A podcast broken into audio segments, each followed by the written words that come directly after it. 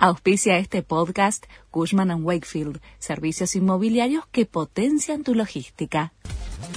La Nación presenta los títulos de la tarde del miércoles 7 de septiembre de 2022. Un escuadrón antibombas peritó dos autos que Sabac Montiel había abandonado en la calle.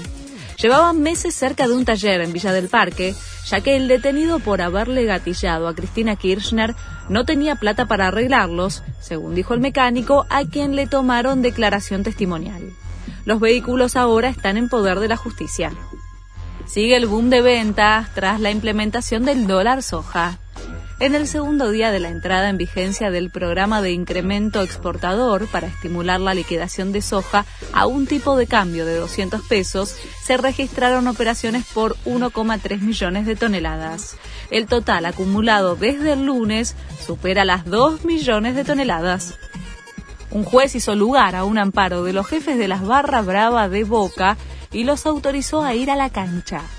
En la previa del Superclásico, el magistrado Lara Correa accedió a un pedido de los abogados de Rafael Diceo y Mauro Martín, que por derecho de admisión tenían prohibido ir a estadios hasta 2023. Los habilitó a ingresar a la bombonera.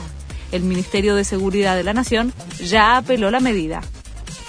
Putin amenazó con detener el suministro de petróleo y gas a Europa si imponen límites de precios. Los países europeos vienen estudiando fijar un límite para evitar que se siga financiando la invasión a Ucrania y las arcas del Kremlin. Putin criticó lo que considera como una tontería y una solución sin perspectivas. Vélez va a Brasil por la hazaña.